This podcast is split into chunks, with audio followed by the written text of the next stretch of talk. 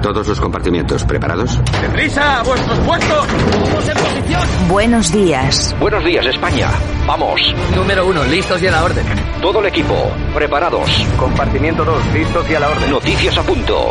Válvulas cerradas, niveles correctos. Hombres en posición. Que entren tertulianos. Compartimiento 4, listos y a la orden. Vamos a por ello. Número 6, listos y a la orden. Santiago Fontenla, preparado que entramos. Compartimiento 8, listos y a la orden. Comenzamos Buenos Días España, Radio Cadena Española. Compartimiento 10, listos y a la orden. A por ello, vamos.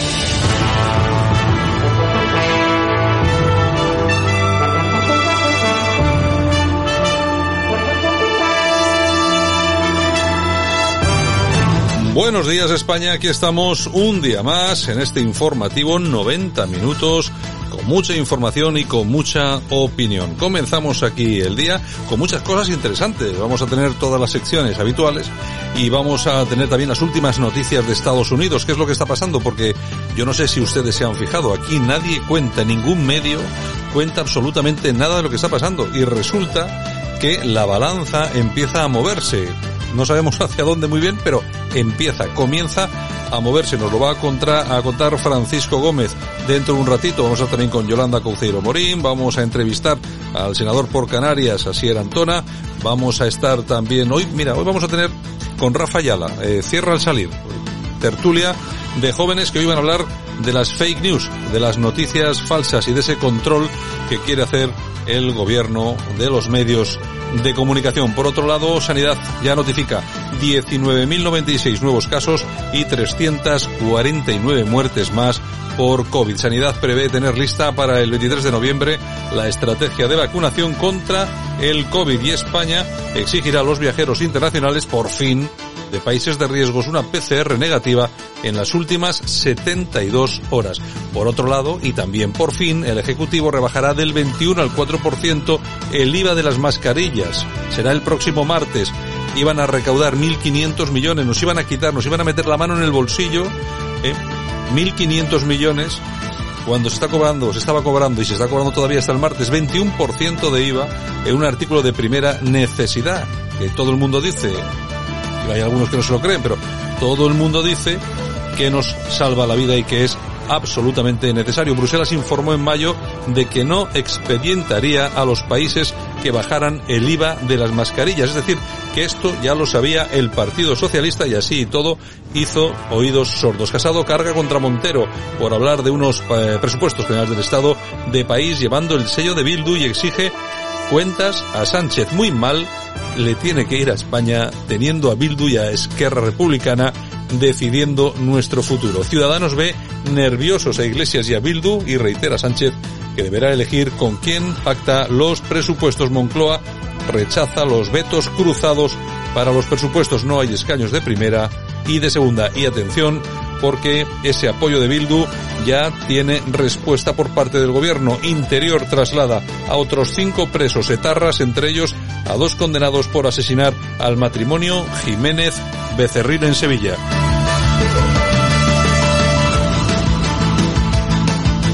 Pues un saludo muy fuerte de Javier Muñoz en la técnica, por supuesto, de este que les habla, Santiago Fontenla. Nos enfrentamos al informativo, hoy va completito, así que vámonos ya.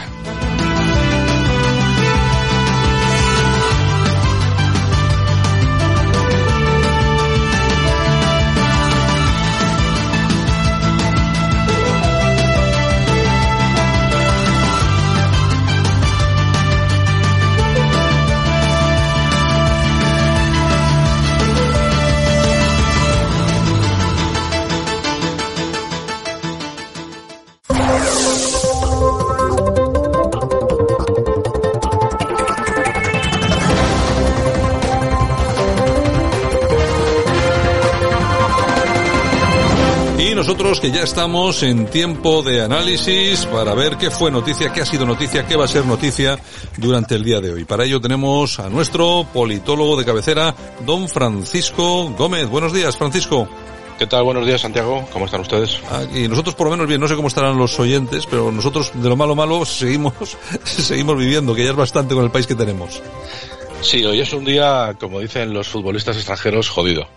Es un día fastidiado porque lo que lo que vimos en la tarde de ayer, en el día de ayer, en el Congreso, pues eh, ratifica una evolución, un desarrollo hacia el mal que en su día inició Zapatero y que y que ayer pues ha tenido eh, bueno pues la, una repercusión mínima, pero que hay que explicar perfectamente a nuestros oyentes. Mm. Eh, miren, al firmar en los presupuestos un acuerdo con Bildu, lo que se está haciendo es que se está colocando a Bildu en el mismo nivel que Esquerra Republicana, teniendo en cuenta que Esquerra Republicana son los que hace tres años intentaron dar un golpe de España, en, Estado en España, y teniendo en cuenta que sus líderes están en la cárcel.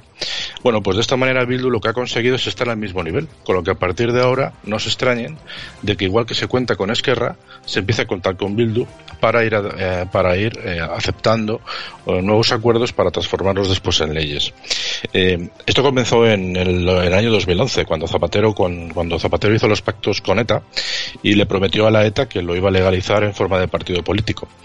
Luego en el 2013, no sé si recordarán ustedes, lo pueden buscar por internet, que eh, Pablo Iglesias, pues en una rico taberna, mantuvo una reunión con los terroristas y vino a decir algo así como que entre terroristas, secesionistas y podemitas, pues cada uno tiene que buscar sus propios intereses para algún día ser determinantes en el gobierno de la nación.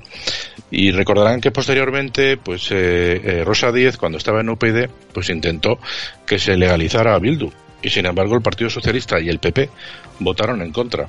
Pues eh, en la tarde de ayer, Bildu por fin ha llegado a un acuerdo para participar diciendo que sí a los presupuestos. Y de hecho ayer tanto Otegui como Pablo Iglesias estaban francamente muy contentos.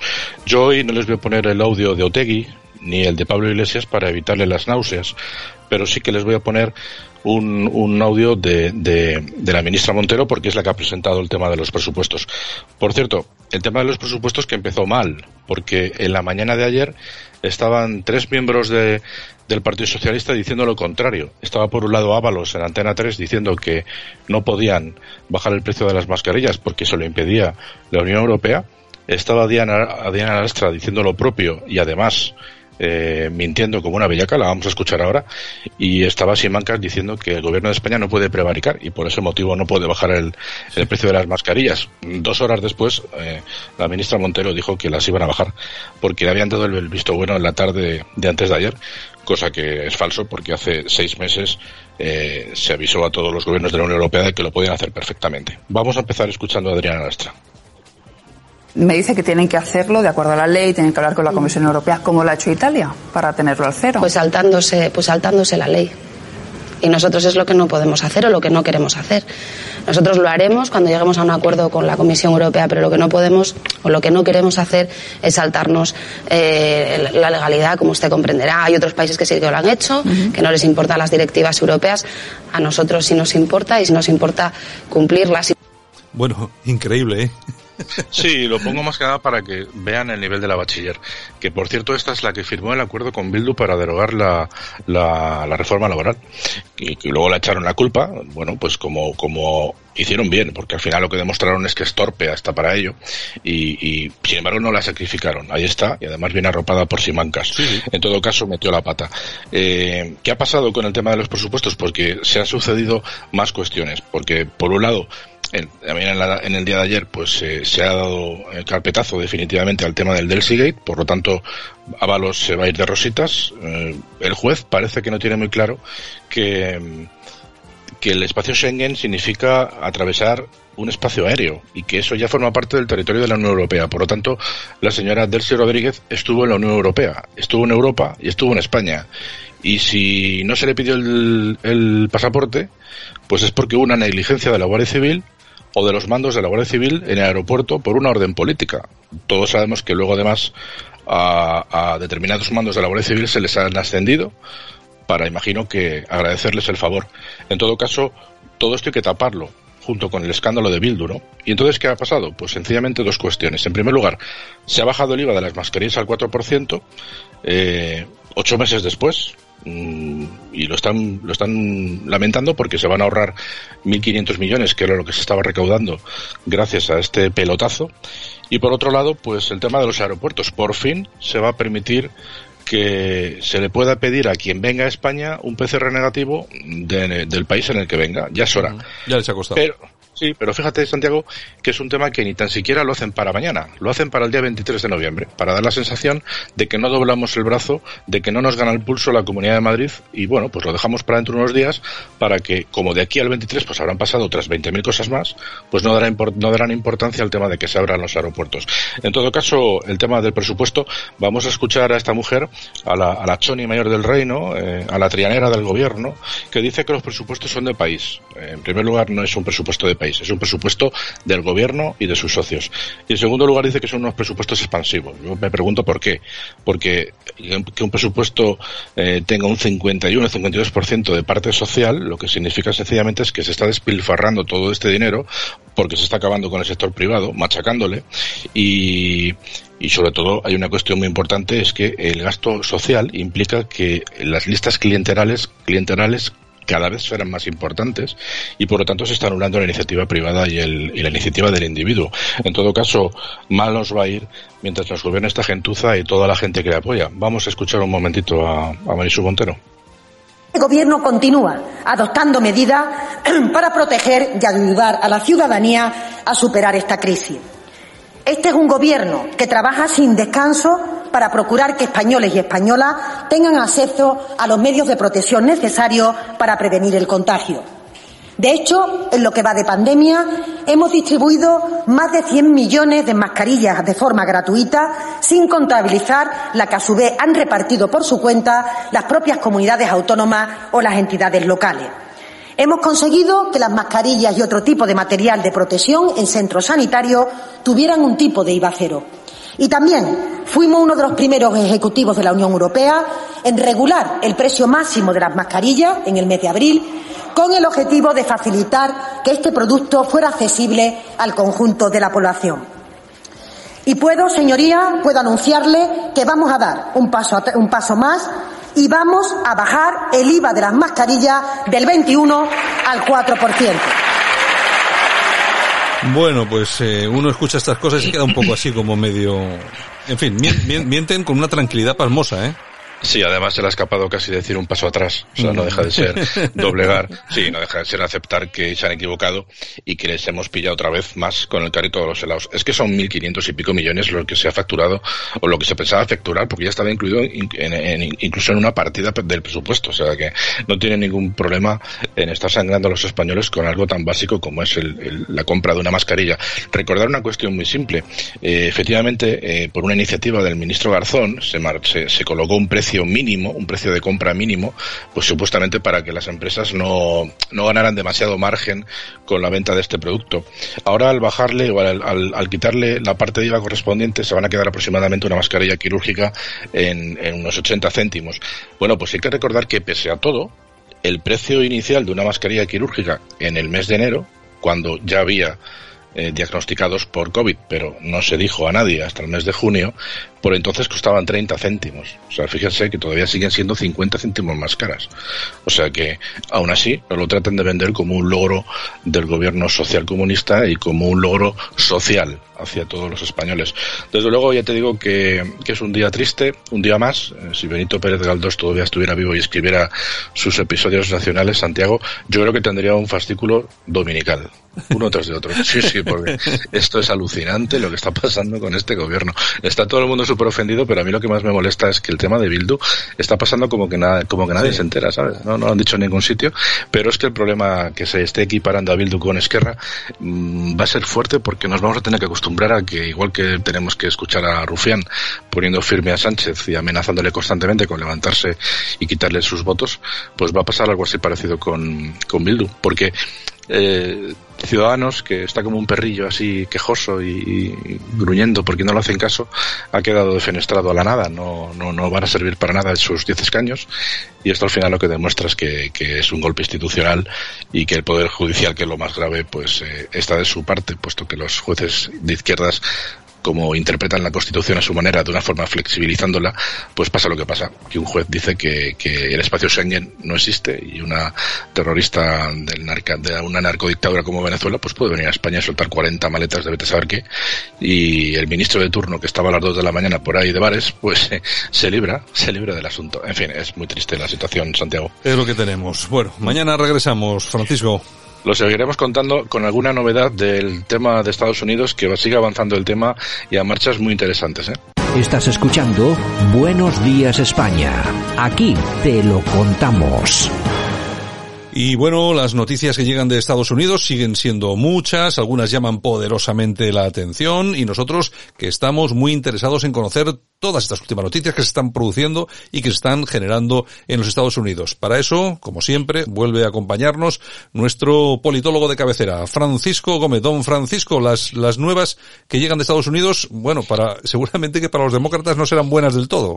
Sí, sí, por eso, por eso, por eso lo estamos comentando, porque eh, hay que recordar que ahora mismo los americanos están durmiendo, pero nosotros, a las horas que estamos comentando este asunto, es francamente interesante recordarlo, porque eh, si no, esto ya no será noticia mañana. Ya saben que esto va muy deprisa y lo que está sucediendo pues eh, se pisa inmediatamente eh, una cosa con la otra. Nada, rápidamente decirle cuatro pinceladas de lo que nos está llegando. Eh, por ejemplo, en Georgia, que Biden tenía una mayoría bastante considerable, decir que ya se ha reducido a 13.000 votos la diferencia entre ambos líderes. De momento sigue ganando Biden, pero hay que decir que se está minorando a marchas forzadas según el recuento pues va avanzando. Decir que en Michigan eh, se ha presentado una demanda y la mayoría de los fiscales que están a favor de que el Supremo realmente lo revise eh, han comentado que la demanda es absolutamente fiable con las pruebas son absolutamente fehacientes y es muy probable que en Michigan también salte la sorpresa una vez que esta demanda sea, sea, sea revisada, porque se va, ya se ha aceptado, y en el momento en que esté revisada, pues vamos a ver si nos sigue saltando la sorpresa también en este estado. Eh, saltamos a Pensilvania. En Pensilvania decirles que han aparecido en sacas y en cajones escondidos en diversos colegios 682.479 votos.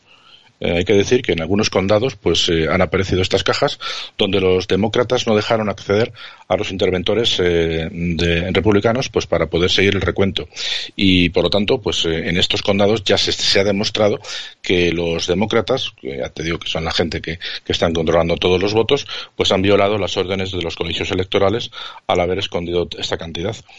Por otro lado pues pues más asuntos. Por ejemplo el, el el fiscal general, el fiscal general de Tennessee se une al escrito eh, que, se ha presentado eh, anteriormente que he citado para que la Corte Suprema finalmente revise también todo lo que se está todo lo que se está presentando y todo lo que se está eh, encontrando en Pensilvania. Ayer mismamente eh, también comentamos que había una, una, una fiscal que ya había hablado de, del escándalo de los, de los, del sistema informático, eh, bueno, comentando que tenía una puerta trasera a través de la cual se podía hackear pasando los, los votos de uno a otro. En este caso, por supuesto, pasando los de Trump a la cuenta de, a la cuenta de Biden. Pues efectivamente otro fiscal más que ya ha salido en los medios de comunicación criticando, criticando este asunto. Con el tema del, del sistema informático, pues mira, lo que te estaba comentando.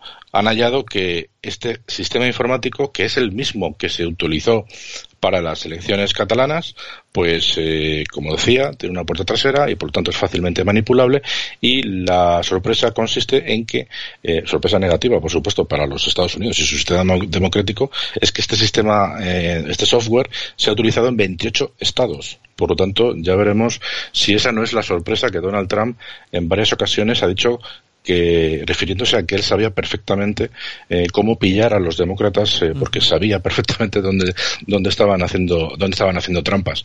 En todo caso pues eh, decir que este hackeo de, informático ya también se ha demostrado en Wisconsin donde, donde bueno, pues eh, incluso ya se tiene clara, eh, absolutamente claro, los momentos del día, durante el día que se estuvo votando, a las horas exactas, los números de, el número de votos que han ido desapareciendo, pues por ejemplo, a las 10.59 ya se sabe que han desaparecido 29.000 votos.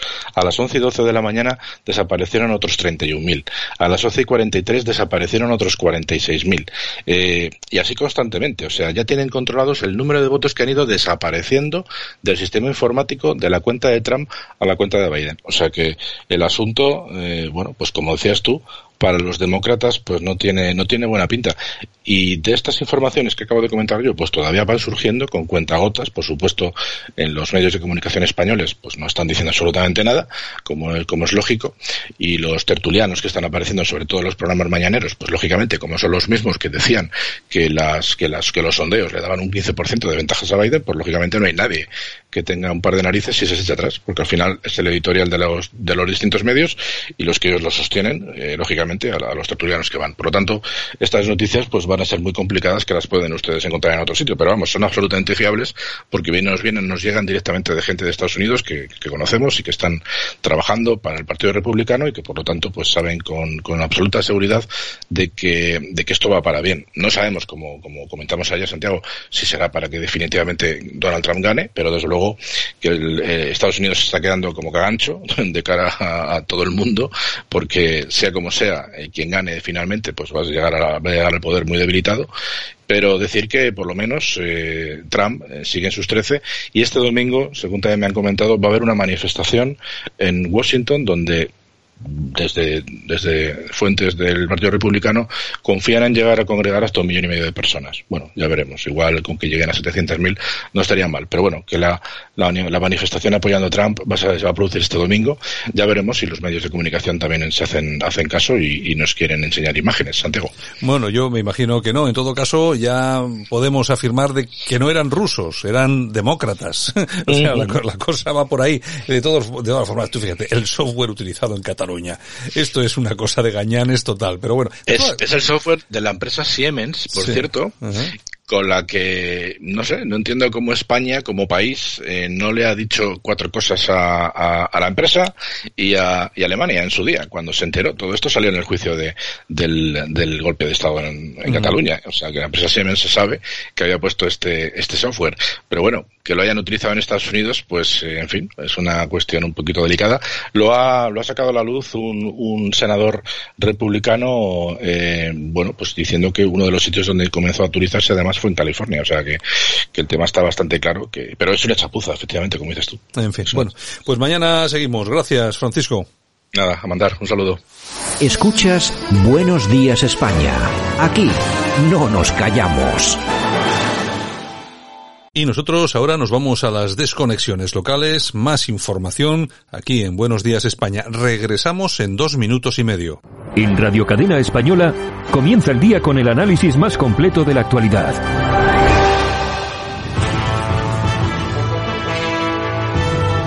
Buenos días España, buenos días desde Madrid. Los viajeros de metro de la capital cayeron un 50,5% el pasado mes de septiembre al registrarse 27,87 millones de usuarios en el suburbano y 19,77 millones de viajeros en la empresa municipal de transporte, lo que supone un retroceso del 45,8%.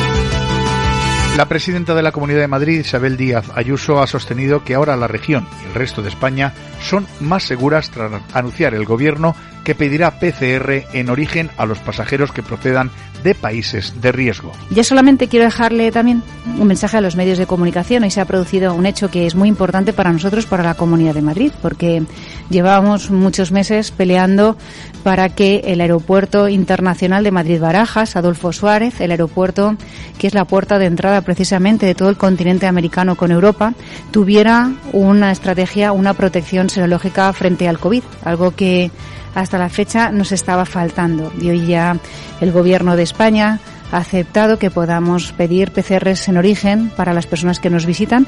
Una noticia que celebramos enormemente, eh, por lo que estamos muy agradecidos porque somos conscientes de que era muy necesario. Llevamos muchos meses pidiéndolo, más de seis meses, porque somos conscientes de que el virus fue como entró en Madrid y de ahí al resto del país, el resto de la península. Posteriormente, desde el Gobierno regional se ha recordado en un comunicado que la presidenta madrileña lleva seis meses pidiendo al Gobierno central que estudie medidas y establezca un protocolo claro en los aeropuertos, como el de Adolfo Suárez Madrid-Barajas, al tratarse de la principal puerta de entrada del país y no existir unos controles férreos que detecten a las personas portadoras del virus.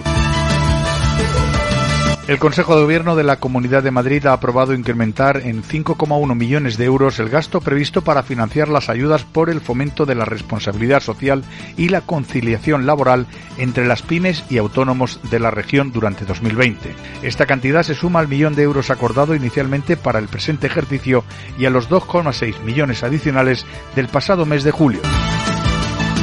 La Comisión de Terrazas de la capital ha acordado este pasado miércoles una resolución por la que se permite de forma temporal la instalación de elementos separadores móviles no anclados a la vía pública en las terrazas. Así lo han trasladado fuentes municipales quienes han precisado que la altura máxima de estos elementos sí podrá superar los 1,40 metros de alto. En cuanto a sucesos se refiere, los agentes de la Guardia Civil con destino a la Oficina de Análisis e Investigación Fiscal del Grupo de Carga Aérea pertenecientes a la Compañía Fiscal del Aeropuerto de Barajas, en colaboración con la Dirección Adjunta de Vigilancia Aduanera, han logrado, en el marco de la Operación Carbona, detener a un ciudadano de origen cubano con más de 7.000 gramos de cocaína de gran pureza. En cuanto al tiempo en la Comunidad de Madrid, será poco nuboso con intervalos de nubes medias y altas, temperaturas mínimas en ligero ascenso y máximas con pocos cambios. Viento flojo variable con cierto predominio de la componente este. Devolvemos la conexión a nuestro informativo Buenos Días España. Les habló desde Madrid Ezequiel Campos. Y a día de hoy podemos decir que Euskal Bildu considera con de forma sólida la posibilidad no solo de facilitar los presupuestos, sino de mantener una posición proactiva y favorable a que se aprueben los presupuestos generales del Estado. Creo que estoy dando una noticia. ¿Está anunciando un voto favorable a ese proyecto de presupuestos? No digo que esté cerrado el acuerdo, pero lo que digo es hoy aquí que nosotros hemos avanzado lo suficiente como para entender que a día de hoy Euskal Herria Bildu está en disposición de eh, votar favorablemente esos presupuestos si las cosas no se tuercen de aquí a, a bueno, eh, que ha coincidido este anuncio del señor Otegui con el acercamiento de cinco presos etarras más, o sea, que, parece que son casualidades. Pero todo tiene un precio, todo tiene un precio, vamos, estos gratis no dan nada. Aquí no ocurre nada por casualidad. buenos días, Yolanda. ¿eh? Buenos, días, buenos días. Aquí el amigo Arnaldo Otegui, oye, al mando de esta España que tanto odia. Yo es una cosa que es una cosa que es incomprensible que precisamente los que más mandan en este país sean los que quieren destruirlo. Exactamente, exactamente. Pero bueno, es lo que es lo que tenemos. En fin, buenos días España. Escuchas Buenos días España. El programa de Radio Cadena Española que te mantiene al tanto de la noticia. Ahora, en Buenos Días España, revista de prensa, con Yolanda Couceiro Morín. Los principales titulares de la prensa en Internet, lo mejor de Twitter y la efemérides musical del día.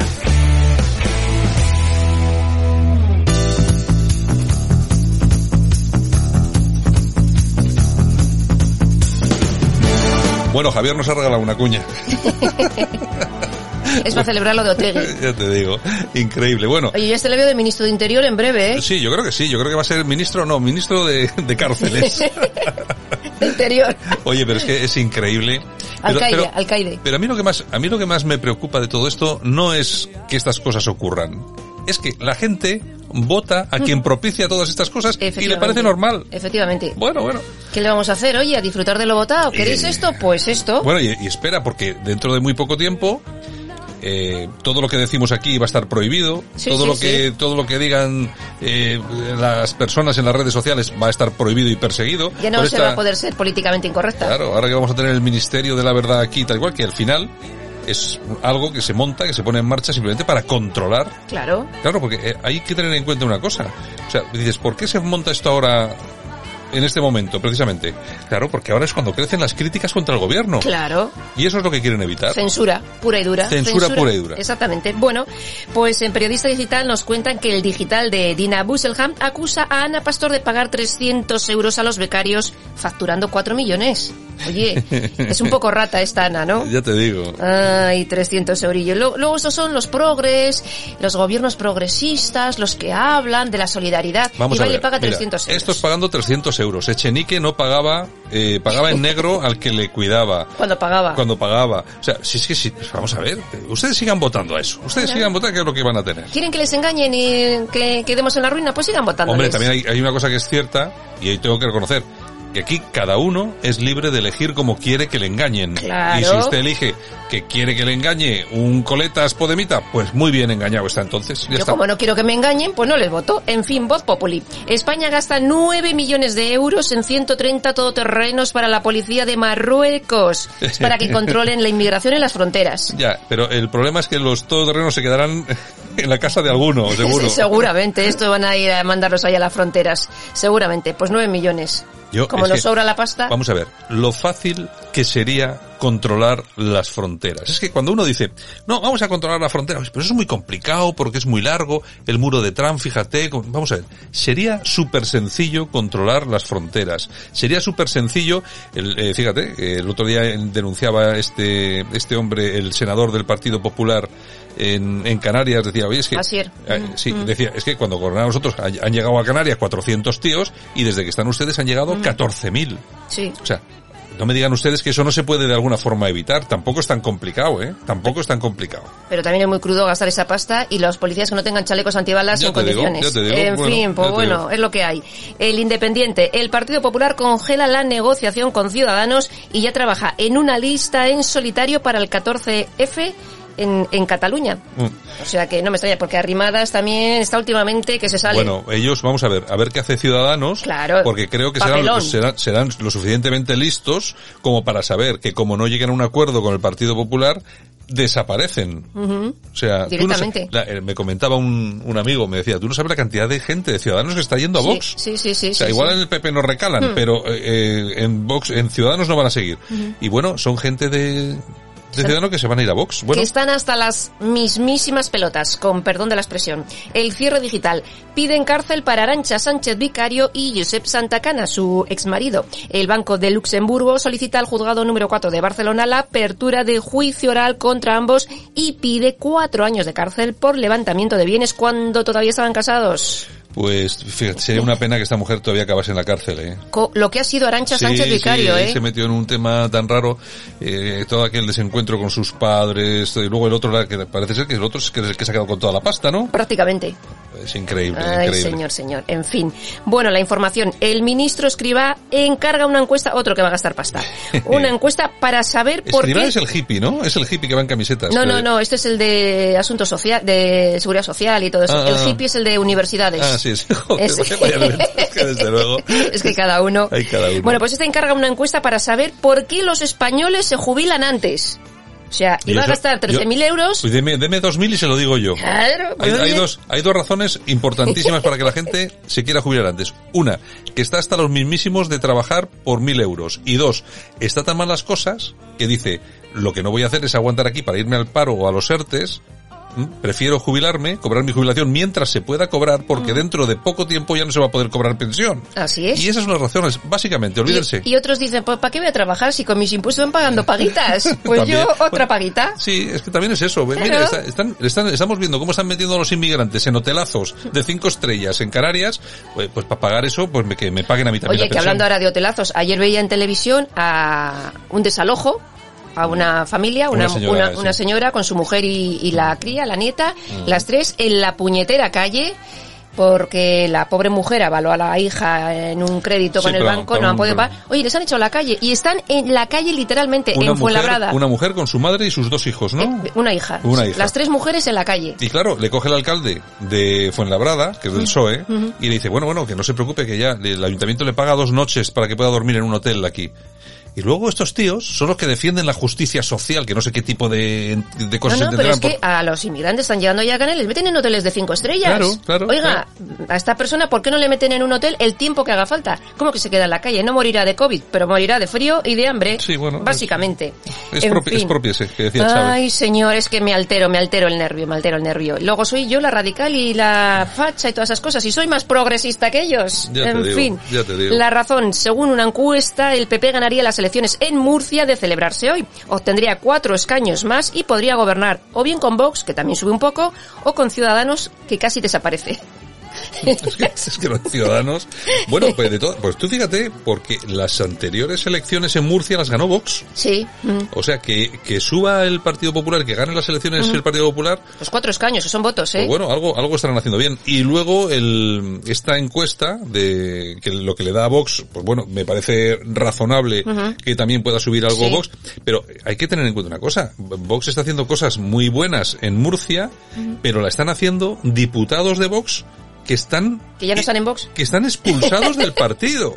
O sea, Es decir, están trabajando para las siglas de Vox y en Vox Madrid les han expulsado a tres, me parece que han sido a tres, a tres diputados de Vox. bueno, pues ya veremos qué pasa cuando haya elecciones. Claro, porque allí vinieron, donde estos señores, vinieron de Madrid, los, los, eh, Los jefes. Los jefes, y bueno, a los asesores los, los voy a decir yo quiénes son. Después de que están allí currando, ¿no? y la pasta que hay del Grupo Popular la vamos a controlar lógicamente desde Madrid. Cogen Ya, estos y dicen, no, de eso nada. Mm. Aquí metemos a los asesores que nosotros consideremos oportuno para hacer lo que haya que hacer. Lógico. Y lógicamente la pasta del, del grupo es para el grupo, Mm. para hacer cosas y lógicamente que van a hacer falta, no para que metáis aquí a vuestros amiguetes y tal y cual. Oye, expulsaos, les da igual, Es- les da igual. lo mismo, les da lo Yo mismo. siempre lo he dicho, además yo creo que nuestros oyentes siempre me han oído decirlo, que Vox a mí a mí no me parece ni extremista ni nada de eso, me parece un partido muy decente y que está muy bien, las ideas que tiene no son para nada raras ni malas y tal. Eso sí, tiene una gente, una gente rodeando al, al Abascal este, Delita. tiene una gente, el Cabanas, el otro, una gentuza, pero yo que alucino, a mí, lo que pasa es que yo entiendo, vamos a ver, si la gente vota, si la gente vota a Pedro Sánchez, si la gente vota a Alcoletas, ¿cómo no va a votar a Santi Abascal? Claro, Vamos a ver, Santi Abascal no es muy diferente de todo esto. básicamente nada. Eso sí, de vez en cuando dice, oye, es que han apedreado la, la- el negocio de mi familia. Sí, sí, y todo el mundo se tiene que solidarizar, pero todavía hay gente esperando aquí que se solidarizase él cuando eh, es- destruían sus negocios. Por ejemplo, y él se- yo. y él se callaba. Y él se callaba, por eso le conocen tanto, le conocemos tanto por aquí. Es que, conoce- es que conocemos mucho a Santi Abascal. Hay muy buena gente en Vox, claro que sí, Claro. pero es que la cúpula del partido Deja mucho que no es que sea mala, es que es lo peor de lo peor. Lo peor de lo peor. Y yo, y yo lo siento decirlo, pero vamos a ver. Claro que va a haber gente que siga votando a Vox. Me parece normal y me parece sí, lógico sí. porque hay muy buena gente. Mm. Pero a mí, cada día se parece más A a Podemos. Santi Abascal al señor Coletas. Que sí. Y cada vez se más. Ahora ya tiene también el caso Plon, Sí, sí, pues ya es lo mismo. Sigue con la misma... eh, eh, Yo siempre lo he pensado, es que es igualito, en un lado o en otro, igualito. Pero bueno, bueno. y acabarán Les va, parecidos, les ¿eh? va bien, les va bien. Tienen 53 diputados y si tienen suerte, ojalá, además que me parecería muy bien que tuviesen alguno más. Pero atención a cómo va a acabar este asunto. Ya verás. Atención a cómo va a acabar este asunto con Santi Abascal. Tiempo porque, al tiempo. Porque que todo el mundo sepa, ya hay guerra interna en Vox. ¿eh? Santi Abascal se quiere cepillar a Ortega Smith.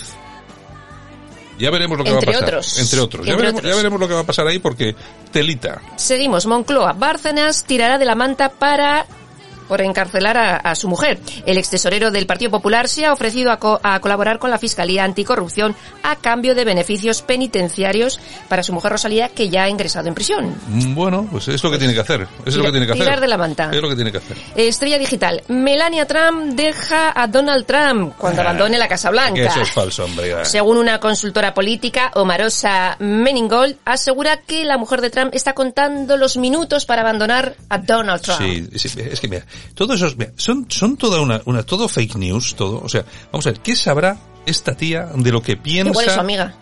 ¿Qué va a ser su amiga? Esa es una cara dura. Va, mira, hay una cosa que está muy clara. Que en Estados Unidos hacen las cosas de unas formas diferentes a Mm. esta.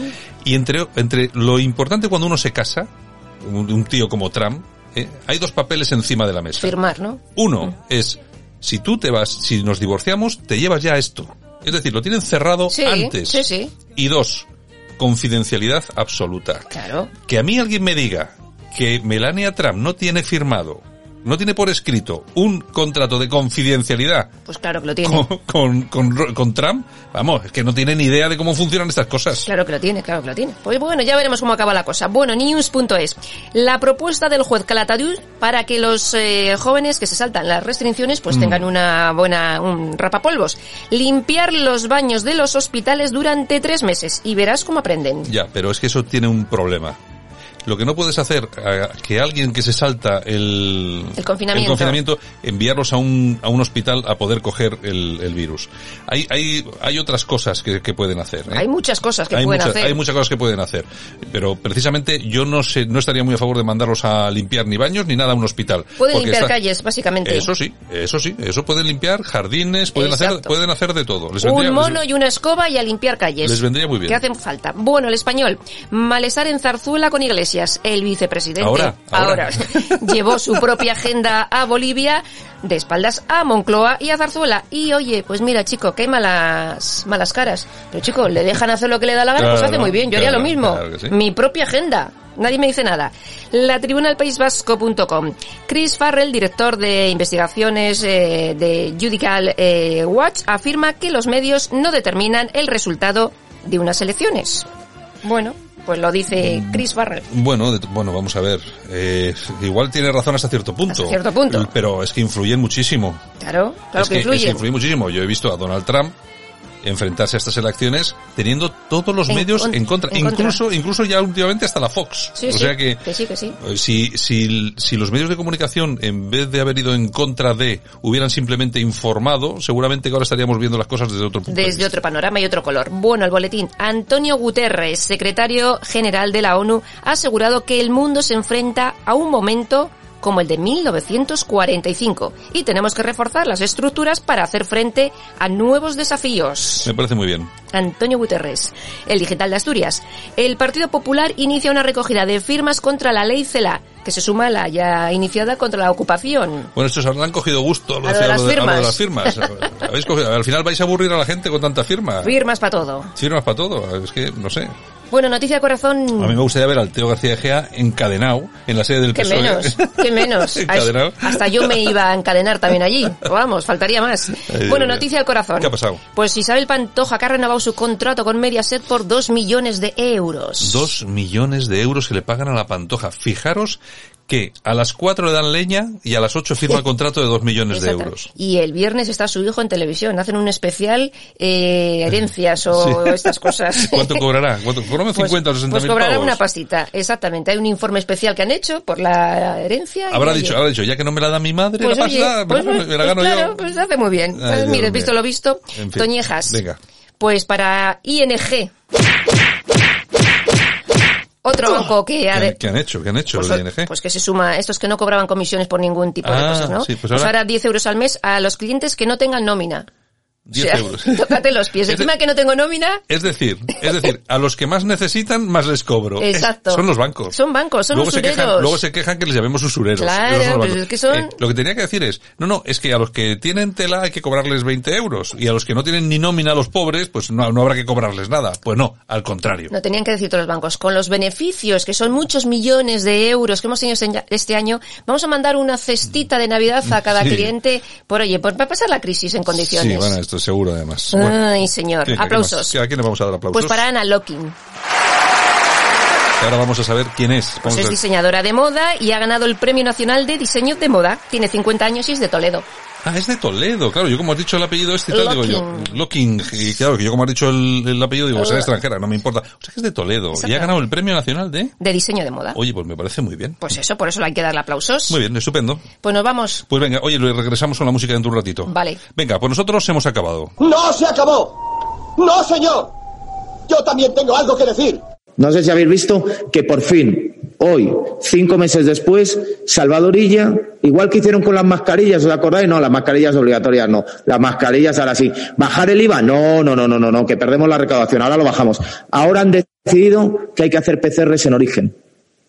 Recuerdo lo que dijeron de nuestra presidenta, lo que han dicho de nuestra presidenta, de Isabel, precisamente por reclamar desde hace cinco meses con total coherencia que cómo era posible que en el principal punto de acceso a España, que es el aeropuerto de Barajas, no se hicieran PCRs en origen, sobre todo los viajeros procedentes de determinados países. Cinco meses después, ¿van a pedir disculpas? ¿Le van a explicar a los españoles por qué han tardado cinco meses? ¿Le van a explicar a los españoles por qué hablaron tanto de Madrid para no hablar de España? Escuchas Buenos Días España. Aquí no nos callamos. En Madrid, ahí está nuestro politólogo de cabecera, don Francisco Gómez. Buenos días, don Francisco. Hola, buenos días. Buenos días a ¿Qué, qué tal por Madrid? ¿Os vais librando o todavía no? Nos vamos librando, nos van librando y además eh, Ignacio Aguada ha dicho que posiblemente para el puente de diciembre, eh, aunque todavía es pronto, ha dicho que igual nos deja que nos vayamos para ir a molestar a otros sitios. O Como- sea que, Como sigáis mucho tiempo en manos de ciudadanos, no sé qué va a ser de vosotros, ¿eh? bueno, eh, Ayuso ya está buena, o sea que, eh, entiéndame, está buena de salud. salud, y además se ha estado paseando por el hospital nuevo, eh, aclarando eh, la plantilla que se va a incorporar, por lo tanto, pues eh, una buena noticia, que desgraciadamente hay que aclarar muchas veces y en demasía, porque eh, la oposición está RQR intentando enfangar el asunto, pero bueno, es una buena noticia en todo caso, es un hospital más que va a estar a disposición de todos los madrileños, pues en breve, y de todos los españoles en caso de emergencia. que no Oye, oye, un hospital en cuatro meses. Eso se lo, se lo dices a, a Pedro Sánchez y, y le vuela la cabeza. Sí, sí, y además es importante porque son 8.000 metros construidos en horizontal, lo cual quiere decir que en caso de emergencia se puede seguir ampliando. O sea que lo único que hay que aclarar a la gente de que sí que tiene retretes, no como dijo la responsable de, de Más Madrid que decía que no lo sabía. Yo no sé de, de dónde saca esta gente la información. Es un despropósito lo de la oposición de izquierdas en Madrid, pero es una buenísima noticia. Lo que hay que ir poco a poco incrementando el número de plantilla porque se van a incorporar de momento pues eh, 150, si no me equivoco, médicos y 250 enfermeras, pero bueno, imagino que poco a poco se incrementará la plantilla y, y se irá llenando desgraciadamente de enfermos a, a medida que se vayan incorporando todos los todos los sanitarios. Pero bueno, en definitiva, como digo, buena noticia. Bueno, vamos a irnos, yo no sé exactamente si nos vamos hasta Canarias o nos quedamos en Madrid, porque tenemos ahí en la, en la línea telefónica al senador por Canarias del Partido Popular, Asier Antona. Don Asier, buenas, buenos días. ¿Qué tal? Muy buenos días. ¿Qué estamos? ¿Estamos eh, comunicando con Canarias o con Madrid? Mira, estoy ahora mismo en La Palma, que Ah. es la isla bonita. Ah, muy bien, muy bien, y, muy bien. y voy a coger un vuelo ahora inmediatamente para, para Madrid, que tengo comisión de deporte y cultura. Bueno, bueno, eso, ese, eso que tienen ustedes ganados con, con aquella preciosidad de islas, eso que, eso que tienen ganado y eso que ahora están teniendo unos problemas bastante importantes, sobre todo con el tema de la inmigración. Están recibiendo un flujo migratorio que de- se puede soportar de forma muy complicada, muy difícil, ¿no? Pues sí, hemos, en en fin, en lo que va de año, hemos llevado a cabo, han llegado a las costas canarias más de 13.000 personas, lo cual es un problema serio, ¿no? Un problema serio donde está noqueado y desbordado no solo el gobierno de España, que no ha dado respuesta al problema de la migración, sino el propio gobierno de Canarias, ¿no? Hace unos días recibíamos la visita del ministro Marlasca, el ministro de Interior, que no ha dado respuesta al problema de la migración. Se ha multiplicado en un 664% con respecto al año pasado. El problema de la migración es un problema serio. Pero con el tema de la migración hace falta tener políticas migratorias. Y las políticas migratorias eh, pivotan sobre tres pilares fundamentales. Primero, la política de seguridad. Hay que coordinar la política de migración con la Unión Europea. Canarias es la frontera sur de la Unión Europea y no hay políticas coordinadas con la Unión Europea a través del Frontex. La segunda cuestión es la política de humanitaria y está habiendo hacinamientos, por ejemplo, en el muelle de Arguineguín, donde hay muchísimos migrantes debajo de unas carpas que es absolutamente deshumano. Y la tercera cuestión es la política diplomática. A la ministra de Asuntos Exteriores eh, hablar sobre de la migración y, y la diplomacia hace falta eh, acudir a los países que están, eh, en fin, donde están los, eh, los eh, países que, que salen los, en los migrantes para hablar de políticas migratorias. Por tanto, la política de seguridad, la política humanitaria y la política diplo- diplomática no está sirviendo una política eh, coordinada desde el punto de vista migratorio. Mm. En el tema del problema de la, de la inmigración estamos viviendo dos extremos absolutamente diferentes. Por un lado, el que usted comenta, esos hacinamientos, están las personas eh, prácticamente tiradas por la calle, y luego tenemos eh, la llegada de, de otros de otros inmigrantes que son eh, inmediatamente metidos en, en hoteles de cuatro o cinco estrellas. Me imagino que, bueno, ni una cosa ni otra. Me imagino que tendría que haber alguna, como usted bien dice, ¿no? Alguna política que pudiera garantizar algún sitio donde meter a esta gente eh, mientras no se tome algún otro tipo de medida, pero desde luego ni dejarlos en la calle, pero tampoco meterlos en hoteles de cinco estrellas, ¿no? Efectivamente, hay instalaciones de la Administración General del Estado, eh, instalaciones del Ministerio de Defensa que tiene que ponerse a disposición de las eh, autoridades competentes en materia de migración, como acuartelamientos, por ejemplo, del Ministerio de Defensa, que no están siendo utilizados y por tanto se podrían poner a disposición para acoger a los eh, inmigrantes. Y no está siendo así porque el Ministerio de Defensa no ha cedido estas instalaciones para la acogida de inmigrantes. Ahora, lo que no se puede hacer es acogerlos en hoteles de cuatro estrellas. Eh, porque, ¿Por qué? Porque el principal motor económico de Canarias es el turismo. Del turismo vive el 36% de la economía, es decir, el 40% de los puestos de trabajo en Canarias dependen del turismo.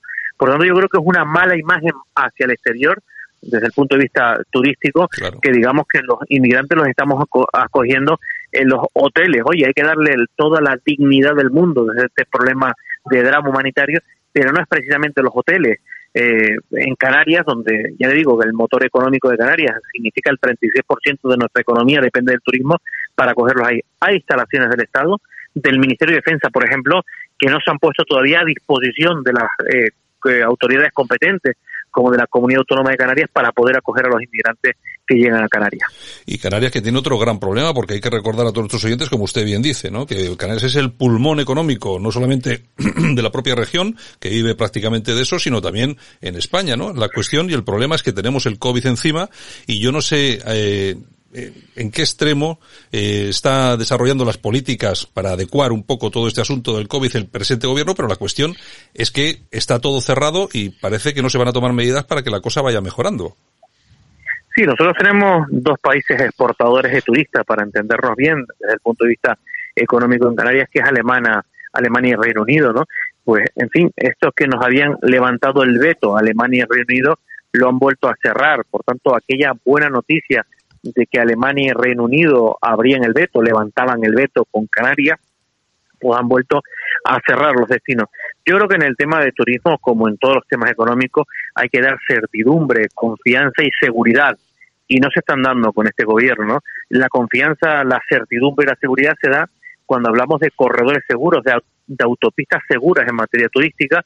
Y para que eso sea así, tiene que haber test en origen o en destino. Y claro, cuando uno monta en un avión en Alemania, en cualquier país de la Unión Europea, en Reino Unido y quiere venir a Canarias como destino turístico, tenemos que saber que ese avión que aterriza en Canarias tiene que venir todo el mundo con un certificado, con un test de COVID cero, para poder tener la seguridad clara de que tenemos un destino seguro y que todo el que visita Canarias viene con ese test bajo el brazo. Como eso no se ha garantizado por parte del gobierno de España, volvemos a generar la incertidumbre y no hay nada peor para un motor económico como el turismo que la desconfianza o la incertidumbre. Y por tanto, eh, estamos reclamando permanentemente eh, esos test en origen. Ayer visitaba la ministra de Turismo, la señora Maroto, eh, Canarias, y eso mismo se ha exigido por parte de los sectores productivos. Es decir, que Canarias es fundamentalmente turística y que para que se siga garantizando el turismo tiene que haber esos test de origen eh, seguro, ¿no? Esos corredores seguros del turismo. Es que yo, vamos a ver, mi idea sobre este tema es que no solamente es bueno para, para Canarias, para España, para la economía del turismo, sino que simplemente, incluso los propios turistas que vienen, pues con ese test van a venir seguros, ¿no? Sabiendo que la persona que viene al lado en el avión viene con un test que, que dice que este hombre o esta mujer que viene aquí al lado mío no está enfermo. No sé, no creo que sea tan complicado, tan difícil hacer este tipo de test. En fin, eh, Francisco Gómez, ¿tienes alguna pregunta para el senador?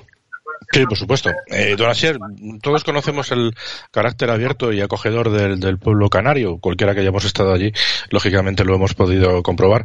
Eh, cuando se produce una avalancha de inmigrantes eh, ilegales de esta manera, que es bastante, bastante dura de, asimilar, eh, incluso un pueblo como el canario, como digo, muy acogedor, eh, ¿cómo afronta esta situación? Porque hemos visto a través de las redes sociales que se han producido algunas pequeñas manifestaciones en las que, bueno, pues la población ha manifestado su, su disconformidad ante este asunto. Imagino que por el hecho de que se incorpora mucha gente de otra cultura diferente, por el tema del COVID y por supuesto, como ha dicho usted, pues quizás por la magia y mal, por la mala imagen que se está transmitiendo.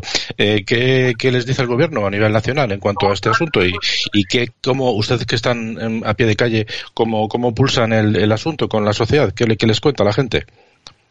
Vamos a ver, sin lugar a dudas es una situación absolutamente desbordada, noqueada. Las autoridades eh, del gobierno de Canarias están absolutamente noqueados, desbordados con esta eh, situación. Estamos viviendo un drama humanitario de primer eh, orden, ¿no? Estamos hablando que han llegado más de 13.000 personas en lo que va de año a las costas canarias, 13.000 personas que no pueden ser acogidas, ¿no? Aquí lo que tiene que haber es una política de solidaridad. decir, la solidaridad es que cuando una persona que sale del continente africano y llega a Canarias, Canarias es la puerta para el continente europeo, Canarias es la frontera sur de Europa.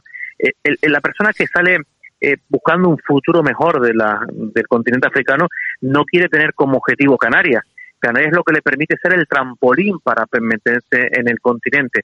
Y evidentemente eh, lo que estamos soportando en Canarias, en un territorio fragmentado, ultraperiférico, es, una, en fin, una, una, influencia de muchísimas personas que llegan a Canarias. Por lo tanto, lo primero que tiene que haber es solidaridad en el resto de las comunidades autónomas, en el resto de los territorios de las comunidades autónomas para soportar ese flujo migratorio.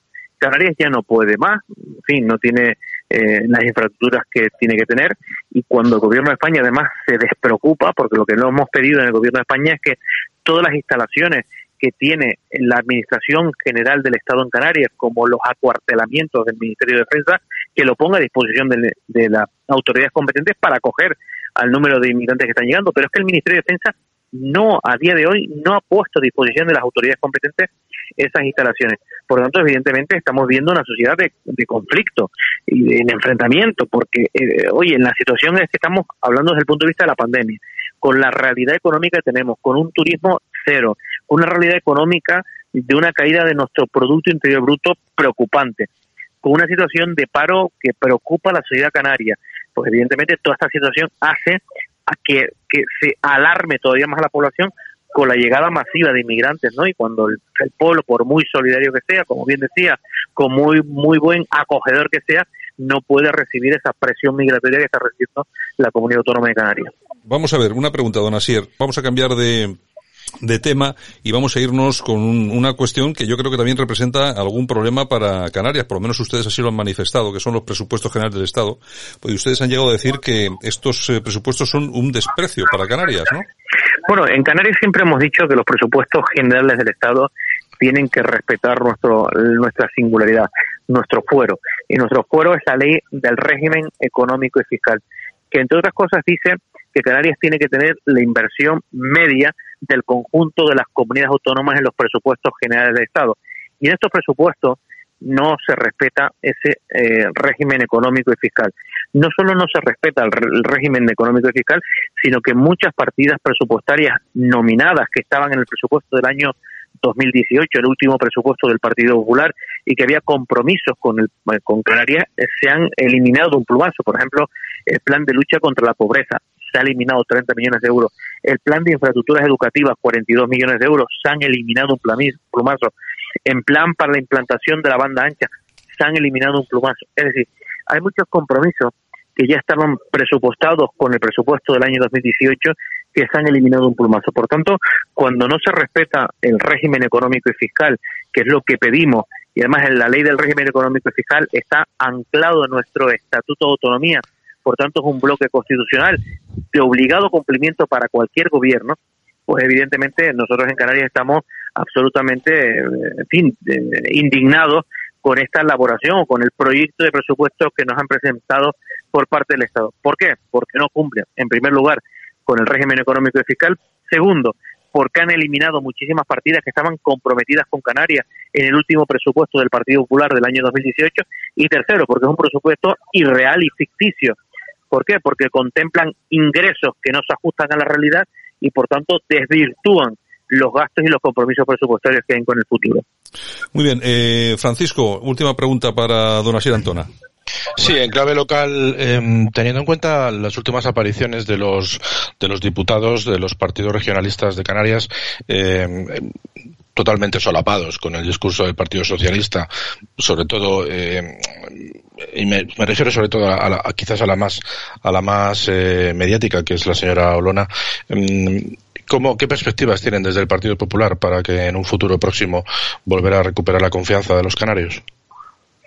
Bueno, fundamentalmente el Partido Popular es la alternativa de gobierno a este gobierno que existe hoy en, el, en España, ¿no? Entre el Partido Socialista Podemos y los grupos parlamentarios que han apoyado la investidura, como Esquerra Republicana de Cataluña o Bildu. Por tanto, el único partido eh, alternativa del partido de gobierno es el Partido Popular. Pero es verdad que los partidos nacionalistas canarios, Coalición Canaria y Nueva Canaria, eh, Aniorama y Pedro Quevedo tienen un papel, pues en fin, eh, complicado, ¿no? porque si en la legislatura pasada fueron claves por ser los diputados 175 y 176 y por tanto han tenido que tener una influencia en la política presupuestaria y de estabilidad del gobierno, no lo tienen en la actualidad, aunque se quieren hacer notar. Es verdad que ellos han intentado unificar criterios de estrategia, Coalición Canaria por un lado y Nueva Canaria por otro, son los dos partidos, los dos diputados que hay en el ámbito parlamentario, pero están desunidos. ¿Por qué? Porque Nueva Canaria tiene una participación en el ámbito del gobierno de Canarias y por tanto un compromiso con el Partido Socialista y con Podemos que no lo tiene Coalición Canaria.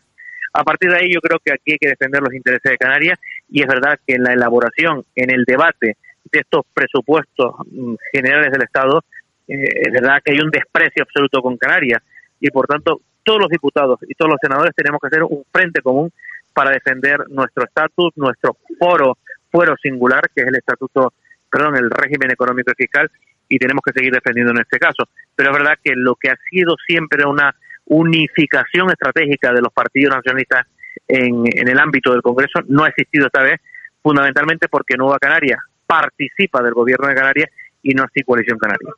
Pues muy bien, don Asier Antona, senador por Canarias del Partido Popular, muchas gracias por estar con nosotros esta mañana aquí en Buenos Días España en Radio Cadena. Un abrazo muy fuerte. Un abrazo para ustedes y muy buenos días. Análisis de la actualidad en profundidad. Cierra al salir con Rafa Ayala.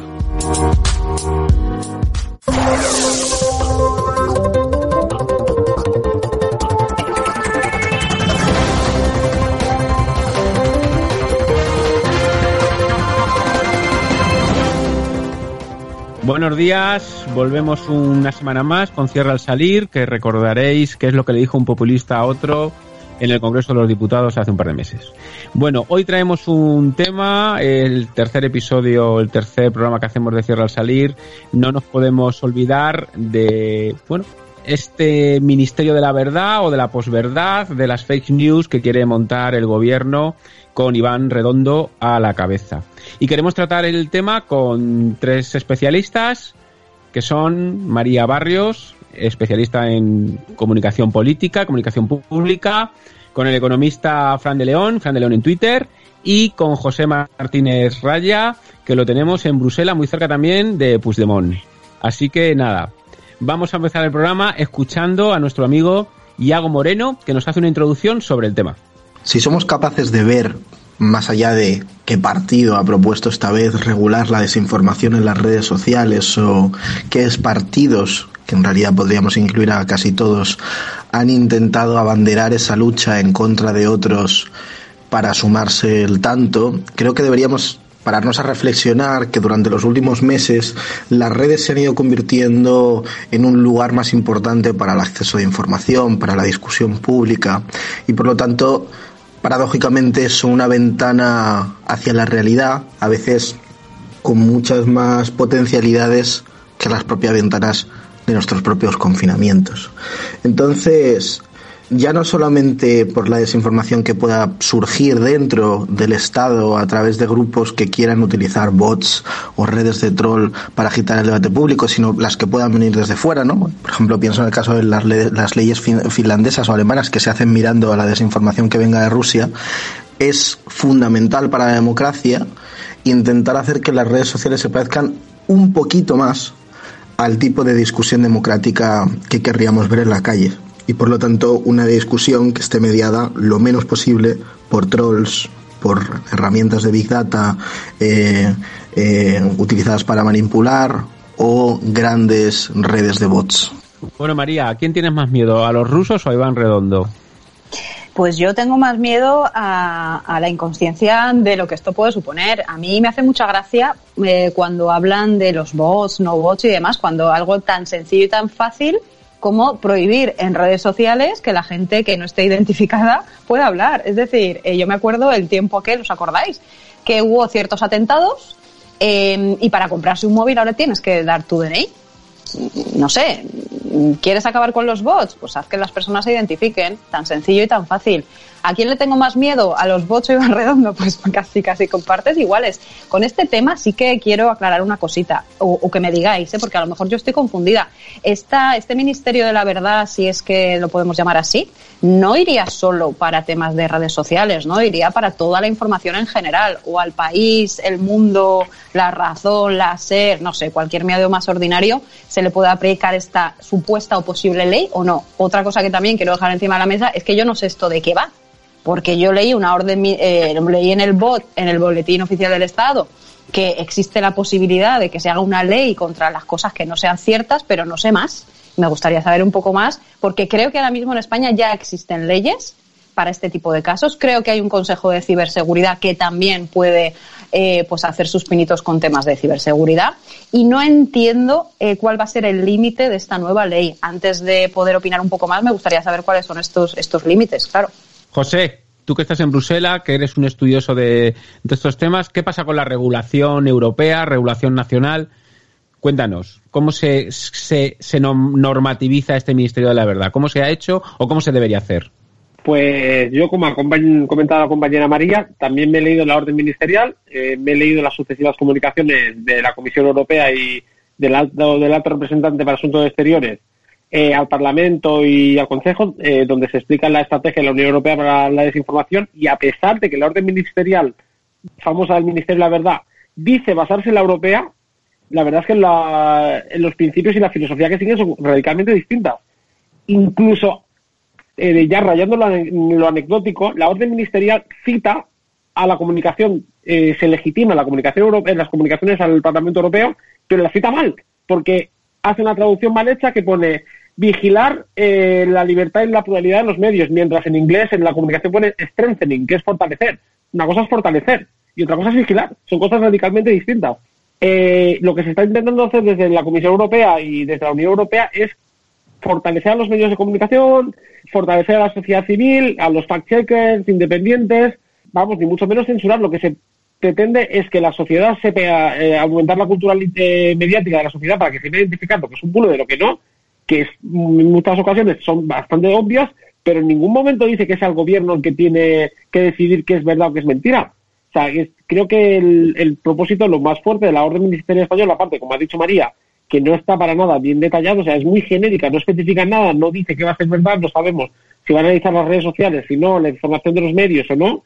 El problema es que lo que se desprende allí es que va a ser un ministerio de, de la verdad, de la censura, o sea, el gobierno que es parte va a decidir qué es cierto y qué es no. Y eso va en contra de, lo, de la filosofía europea, cuando lo que hay que hacer es fortalecer a la sociedad, a los propios medios y a, la, y a las comunidades independientes de fact-checkers que sean los que, en independencia de, puedan catalogar que es una fake news y puedan desmontarlo con argumentos de verdad. Hay miles de organizaciones, en España solo tenemos dos, pero a nivel europeo hay miles de organizaciones que se encargan de esto y no dependen de ningún gobierno. Yo creo que esta sería la filosofía adecuada y a la pregunta que he dicho antes, mm, a mí me dan tanto miedo los bots rusos. Los bots españoles, que los hay, y van redondo. Oye, Fran, Fran, eh, tú que estás en redes, que estás en el barro, muchas veces que te peleas con, con Boskis y también con Podemitas. Bueno, a ver, ¿cómo ves tú todo el tema este de la regulación? ¿A ti te ayudaría que hubiera una regulación, que hubiera un Ministerio de la Verdad? A mí, o sea, y distinguiría, o sea, creo que puedes controlar y eliminar el tema de los bots creo que con mejores controles, por ejemplo, de Twitter. Y sin embargo, estoy totalmente de acuerdo con, lo dicho hasta ahora y con José, en el sentido de que creo que tendría que ser también algún tipo de organismo independiente el que diga esta noticia es fake o no. es decir, distinguiría muy bien lo que son las fake news de los bots. Es decir, no, no son exactamente lo mismo. Entonces, por el lado de los bots, creo que, eh, o sea, hay gente que le debe interesar que, aún existan porque no entiendo cómo Twitter no es capaz de distinguir bien quién es un bot de quién no. Y creo que tendría que haber algún tipo de control mejor para realmente controlar eso, porque es un cachondeo, con perdón, ¿eh? y dicho así de claro. Después, respecto al tema de las fake news, ahí sí que considero que, lo que te he dicho antes, o sea, tiene que ser algún tipo de organismo independiente, ya sea europeo, etcétera, que tenga un control claro de, de qué es fake y de qué no. Claro, es muy difícil darle una credibilidad absoluta a una persona para que asuma, digamos, esa independencia total y que tú tengas esa confianza como para que digas, joder, si me está diciendo que es mentira, es porque es mentira, ¿no? Y en esto, haciendo una reflexión así casi un poco filosófica, recuerdo un artículo que hizo como hará dos, tres semanas Lucía Méndez en El Mundo, un domingo, que decía que ya no quedaban periodistas de los de antes, ¿no? Eh, no sé si hablaba de Walter Cronkite o de quién, que decía, ¿no? Que, que, que había una época en los años 60 en que sabías que un periodista, si decía que algo era mentira, es porque era mentira y le daba igual que fuera contra el Partido Demócrata o el Partido Republicano. El problema de verdad que creo que hay en este país y en general en el mundo, porque eso es igual en cualquier parte, es que hoy en día, si es que pasa hasta con el periodismo deportivo, si, si quieres sacarlo de la política, o sea, ya, ya no hay periodistas eh, o, o, medios que de verdad te digan, esto es así, o sea, y es así, me da igual que haga daño al que piense como yo o al de enfrente. Entonces, ¿quién va a decidir qué es verdad y qué no? ¿Cómo conseguimos que haya un organismo totalmente independiente, totalmente apartidista, que tenga las verdades universales? Si no nos ponemos de acuerdo en nada, o sea, quiero decir, ojalá, ojalá funcionase y de verdad pudiéramos encontrar eso, pero soy totalmente escéptico, porque, por ejemplo, pensemos en España, neutral, ¿vale? Joder, a priori la idea es buenísima, pero al final es Ana Pastor. Entonces, ¿cuántas veces Ana Pastor, que, creo que es una buena periodista, ¿eh? también lo, digo por delante y creo que en muchas cosas neutral está muy bien hecho, pero, pero neutral no te va a entrar a decir todas las que ha hecho este gobierno, que hay miles. Estoy convencido que cualquiera que aparezca del PP sí te la cuenta, o de Ayuso. Entonces, ese es el problema. Eh, con lo cual, regular, sí, que se acabara con el tema de los bots, ojalá, sería el primer interesado porque estoy harto de bregarme con ellos y porque además lo peor de los bots es que al final parece que son muchos más los que dicen algo en redes, lo cual coge supone que, no sé, yo tengo 20 años, tengo un poco mi mentalidad político-ideológica más por hacer, ¿no? Y digo, ojo, si es que todo el mundo de mi edad defiende a Bascal, ¿por qué será, no? O sea, es que tienen toda la razón, esto es así, o por la izquierda con Podemos, ¿no? Entonces al final hace un efecto arrastre en el que tú te crees que esa posición es defendida de verdad y entonces estás haciendo unas trampas absolutas, ¿no? Entonces eso ojalá se pudiera controlar, pero me parece muy difícil y creo que eso es más un tema de Twitter. Y yendo al tema del Ministerio de la Verdad, obviamente por parte del gobierno me parece una locura y por un organismo independiente, ojalá, pero me parece totalmente idealista. María, ¿cómo podría ser ese organismo independiente o cómo lo, cómo lo ves tú? Pues es que ya existe, ¿no? Hay consejos nacionales, están temas de la Unión Europea, están demás. Sí que quería dejar una cosa antes, antes uh -huh. de seguir. En redes sociales, realmente, a nivel orgánico, solo vemos lo que nosotros queremos ver. Ojo con esto, porque muchas veces se pierde y la gente dice, no, porque es que en redes sociales, no, no, en redes sociales el algoritmo solo te va a enseñar aquello que considera que te va a gustar. ¿Por qué? Por lo que buscas, por lo que sigues. Ya no, no vamos a hablar de por lo que hablas, porque eso ya es otra historia. Pero, pero las redes sociales realmente te enseñan a nivel orgánico, eh, ojo, eh, lo, que, lo que tú quieres, quieres ver. Entonces, estas opiniones, cuando hablamos de fake news, realmente yo siempre les digo a mis alumnos, ojo con las fake news, tú las vas a detectar porque es una noticia que a priori eh, te parece un poquito, incluso a veces hasta descabellada, pero dices, ya lo sabía yo. Ese ya lo sabía yo es algo que tú te crees porque tú te quieres creer. Yo estoy de acuerdo con el resto de compañeros que trabajar las fake news se debe de trabajar como las trabajan, por cierto, en Reino Unido. En Reino Unido no han hecho una ley. ¿Sabéis lo que han hecho en Reino Unido? En Reino Unido han metido en el cole a los niños una asignatura para aprender a detectar estas cosas.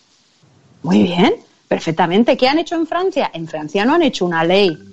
Han hecho, perdón, han hecho una ley, pero que solo va para periodos electorales. Entonces, miremos lo que están haciendo otras personas. ¿Qué han hecho en Alemania?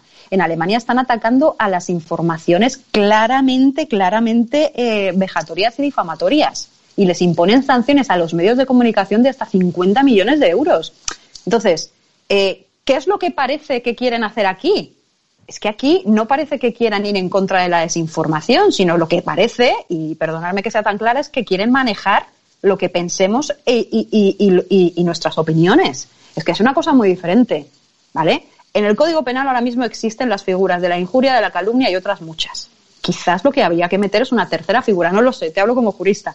Mm, organismos independientes, pues hombre, a verlos a hilos, pero todos creo que sabemos que un organismo independiente que no venga de la Unión Europea, si es nacional, ojo con estas cosas, porque a mí me da muchísimo pánico hablar de un organismo independiente cuyos miembros sean nombrados por el gobierno. Un, dos, tres responde a través del Consejo de Transparencia. Pues viva España, ¿sabéis? Entonces, bueno, pues, pues esa es un poquito mi opinión. Regulación, sí, con medidas, sí, pero sin pasarnos y sin dirigir las opiniones y las creencias de las personas. Oye, José, y tenemos una definición, ¿podríamos dar una definición de fake news? La hay, la hay la definición de fake news, ahora igual te engaño porque te la digo de memoria. De hecho, eh, en español todo se llama desinformación, pero en inglés la Unión Europea distingue entre disinformation y misinformation. A grandes rasgos, eh, la misinformation, que sería como la información incorrecta, es cuando tú te pasan una noticia, por ejemplo, ha salido la vacuna del coronavirus. Bueno, ayer fue verdad, pero cuando no había salido, cualquier remedio mágico, si a mí me pasó con, una amiga, dice, no, si bebes, haces gárgaras con no sé qué producto, se cura el coronavirus. Y mi amiga me lo mandó deprisa y corriendo, mira, mira, mira qué me han pasado. Esto es misinformation, porque el propósito de mi amiga eh, no era desinformarme, no era engañarme, no era manipularme, sino directamente fue una noticia que se le coló. Esto es una cosa. Y otra cosa es disinformation cuando la diferencia es cuando el propósito es engañar. Eh, ojo, eh, también recuerda la Unión Europea que la desinformación, la disinformation es contenido legal. O sea, lo que hace RT, que es Rusia Today, que todos sabemos que está el gobierno ruso detrás, poniendo noticias sensacionalistas, por ejemplo, cuando el referéndum de Cataluña, que hubo la intervención eh, con los trolls rusos y las noticias de RT y Sputnik manipulando directamente, cuando tú pones una noticia ya sea jugando con partes de verdad y partes de mentira, pero con un claro propósito, por ejemplo, con titulares erróneos. Había un titular que era eh, ¿por qué la OTAN no está bombardeando Madrid? Que es un titular, luego lees la noticia y no tiene nada que ver. Eso es disinformation, porque lo que ves es, por ejemplo, una persona, como bien se ha dicho antes, tú al final tú ves la noticia y dices, mira, mira, te lo decía, refuerzo positivo. Eso es desinformación porque, aunque es legal, lo que busca es manipular. O sea, sí que hay una definición legal para esto. Pero claro, eh, el problema que yo veo en el Ministerio de la Verdad es que va a ser eh, Iván Redondo, o bueno, en este caso eh, Miguel Ángel Oliver, el secretario de Estado de Comunicación, los que van a depender directamente de la comisión esta de las fake news, y él va a decir, pues esto es desinformación o no. Y eso es peligroso, porque ¿quién le va a decir que esta persona va a ser independiente? Voy a atacar, o sea, evidentemente es juez y parte porque una noticia que venga en contra del gobierno a decir esto, esto es desinformación. O sea, tenemos que confiar en su buen hacer. Eh, yo creo que el ejemplo lo tenemos que seguir en lo que, lo que ha dicho María, que se está haciendo en Reino Unido, en Francia, la respuesta que se dio en Francia a las fake news cuando intentaron eh, eh, atacar la campaña de Macron, que a través de transparencia y de tener una sociedad adulta y educada, pues consiguieron que el ataque no fuese, no, no fuese más. Y el ejemplo que podemos hacer, o sea, los dos enfoques, el enfoque que tenemos es, por un lado, el de España con el Ministerio de la Verdad, y si comparamos con la Unión Europea, hace cinco años eh, puso en marcha el, East Stratcom Task Force, que, es, que está destinado a, la, a, atajar la desinformación rusa, que para empezar está formado por funcionarios, no hay línea política, eh, tienen un trabajo independiente y en ningún momento está para hacer contrapropaganda, ni para decidir qué es verdad o qué es mentira. Directamente, cuando detecta informaciones falsas, las, eh, las rebate con argumentos, pero no se dedica a señalar lo que es cierto y lo que no. O sea, otros modelos hay. Lo que pasa es que aquí hemos eh, aprovechado que el va a pasar por Valladolid y ya que estamos, ya que están las fake news, nos legitimamos en la Unión Europea y vamos a decidir eh, qué nos interesa y qué no. Y para acabar ya rápidamente, como todos recordaremos durante el estado de alarma en lo que dijo aquel coronel de la Guardia Civil, o bueno, un alto cargo de la Guardia Civil, estamos trabajando para mitigar las críticas al gobierno en redes sociales. Esa es la filosofía del Ministerio de la Verdad y esa no debería de ser. Si la gente quiere criticar al gobierno, y es verdad, estamos en democracia. Eso, eso es lo, eso es lo peligroso y sobre todo, yo he escuchado a diferentes, a diferentes personas con diferente ideología que decían que, lo interesante sería, primero, que esto estuviera seguramente en el Parlamento, que, estuvieran todos los grupos políticos, que estuvieran también los verificadores o periodistas o asociaciones de prensa y sociedad civil. Es decir, que la mejor manera de que esto no se tuerza es mm, dotarle de, de una transversalidad para que estén todos los todos los implicados. Yo sí quería preguntarle a, Fran, porque le pasó hace, hace un par de semanas, cómo tú tuviste un ataque, al hilo de lo que decía también María con el tema de la que yo estoy de acuerdo con él. Si tú estás en Twitter, si estás verificado, que no hubiera perfiles fakes, ni falsos, ni nada. Bueno, puedes, puedes hacerte un perfil que se llama Pepito Juanolo, pero que detrás esté Rafa, o esté Fran, o esté María, o esté José. Cuéntanos, Fran, lo que te pasó cuando te suspendieron la cuenta de Twitter durante unos días.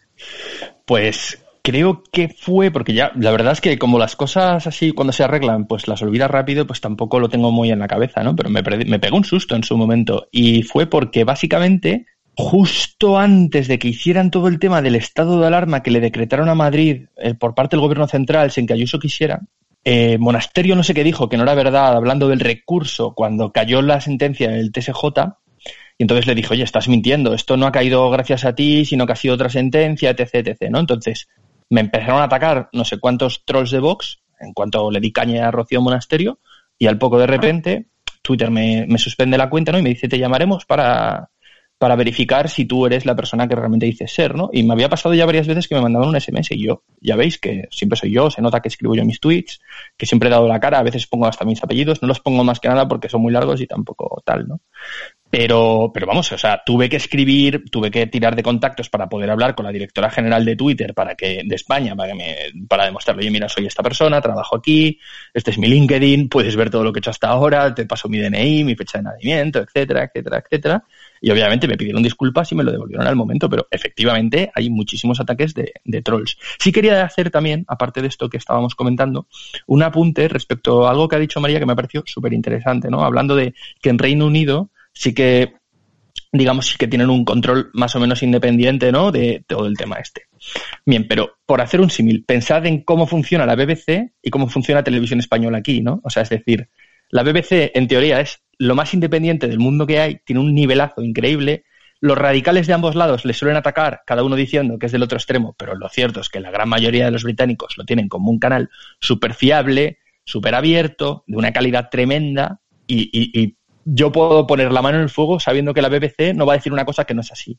Incluso ahora con el Brexit, o sea, y con Boris Johnson, ¿no? Entonces, ¿qué podemos esperar de este gobierno en este país con este supuesto Ministerio de la Verdad después de ver cómo han ido controlando y cómo siguen haciendo de las suyas en televisión española? Es una pena, ¿eh? Porque con lo importante que es España, con la de españoles en el mundo que hay, o sea, de, de, hispanohablantes en el mundo que hay, o sea, es una pena que no tengamos una televisión española realmente independiente, garante de una comunicación veraz, de calidad y por no entrar ya en el resto de contenidos, ¿no? Entonces, yo, soy absolutamente escéptico respecto a lo que pueden hacer en este país, pero por, por, por lo que me ha demostrado este gobierno en estos dos años y medio que llevan, o sea, es una pena. A mí si me dijeras que este gobierno ha sido súper escrupuloso en todo lo que ha hecho hasta ahora en relación con los medios, y es una pena, porque, joder, Iván Redondo podrá ser malvado, pero es inteligentísimo. Podría hacerlo bien si quisiera y le interesara, ¿no? Entonces, conclusión, eh, es un peligro, esperemos que no salga y si sale, pues, pues bueno, pues será una más de este gobierno y la ventaja dentro de lo malo, de que ya nadie se fía de nadie,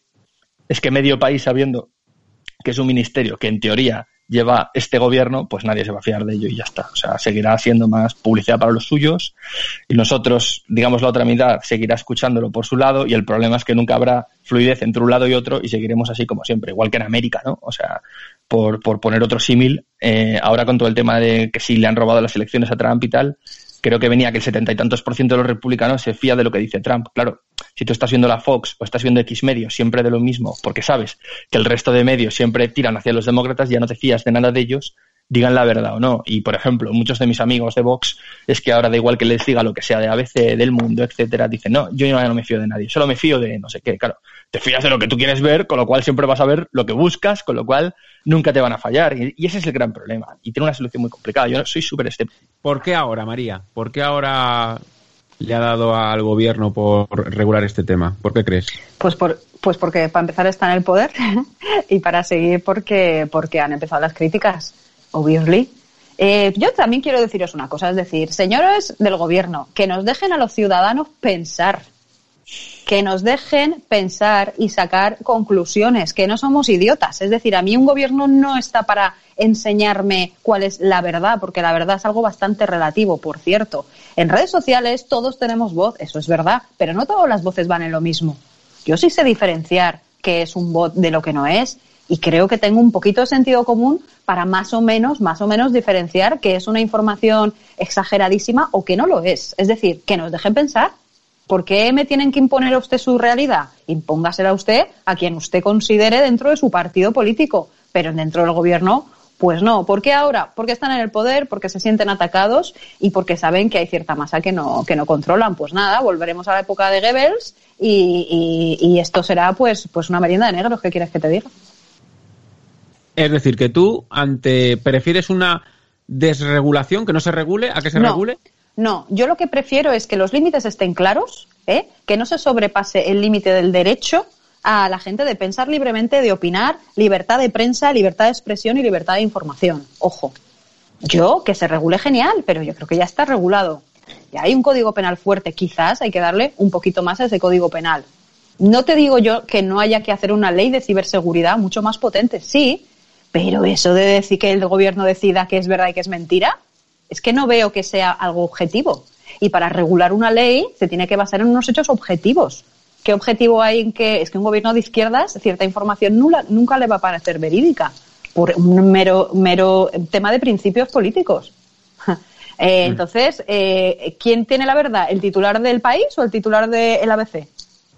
Porque son dos formas diferentes de ver una noticia. Ojo con esto. Regular, sí, pero dentro de los límites que hoy me marca la Constitución y el Código Penal.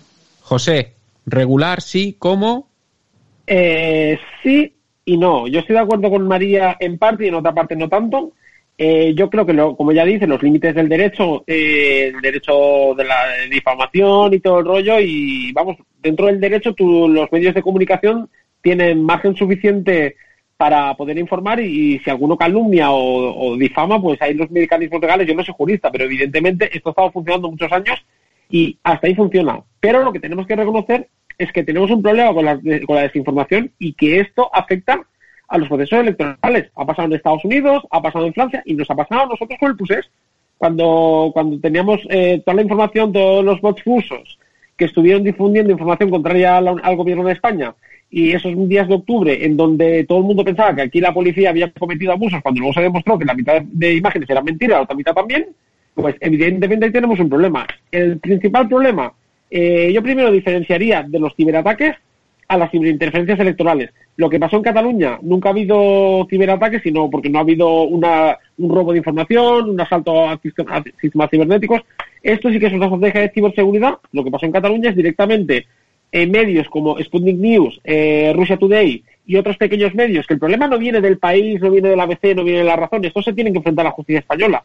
El problema viene en medios que por internet, que pueden estar en Siberia, pueden estar en San Petersburgo, bueno, de hecho son las famosas granjas de tronos de San Petersburgo, y desde allí pueden estar influyendo la, opinión para eh, movilizar a una masa a un lado o de otro para polarizar y con objetivos que atacan la democracia. Eso tienes que regularlo. Y evidentemente, el problema no está en el mundo, en el país. El problema es en esta gente que desde fuera quedan impunes y tienes que atajar eso. O sea, ciberseguridad puede estar bien para atacar, eh, para reforzar la, ciberseguridad, para que no haya ciberataques, no haya robos de información, no acceso a infraestructuras críticas, pero tienes un problema con las fuentes extranjeras que te pueden intervenir y se escapan de la legislación. Entonces, en ese caso hay que regular.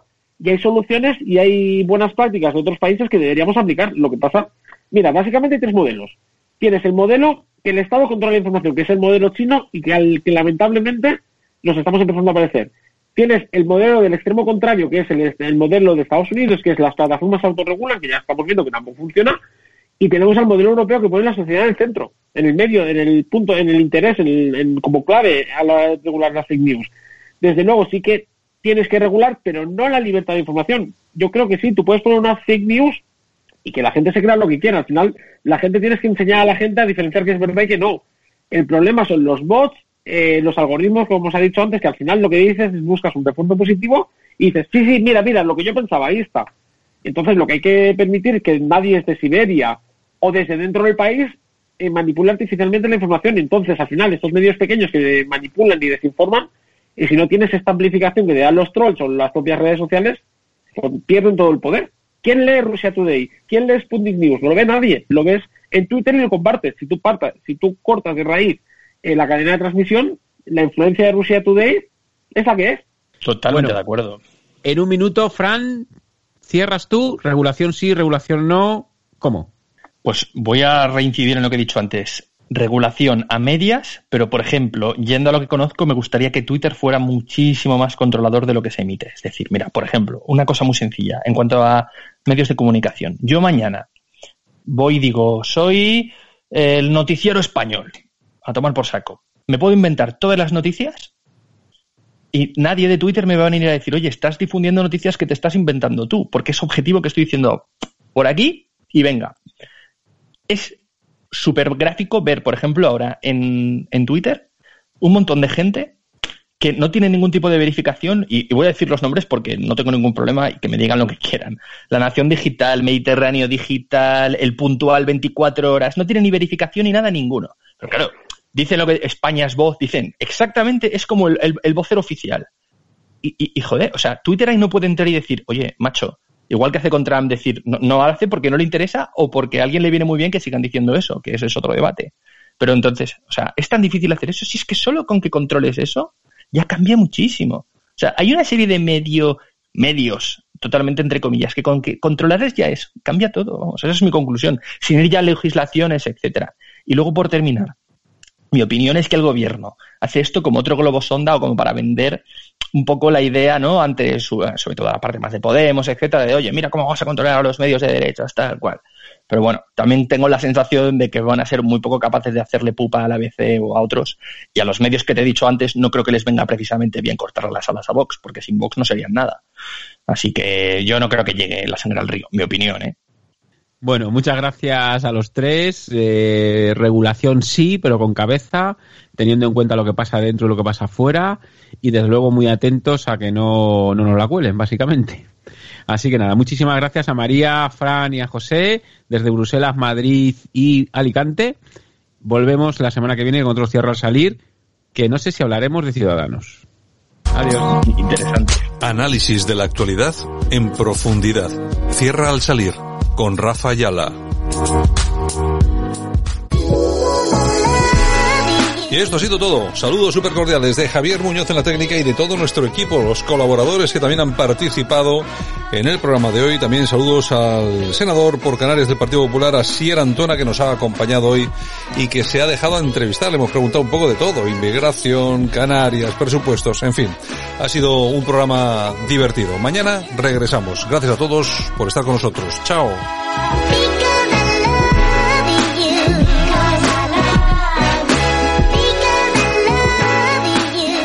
Porque Radio Cadena Española te ama.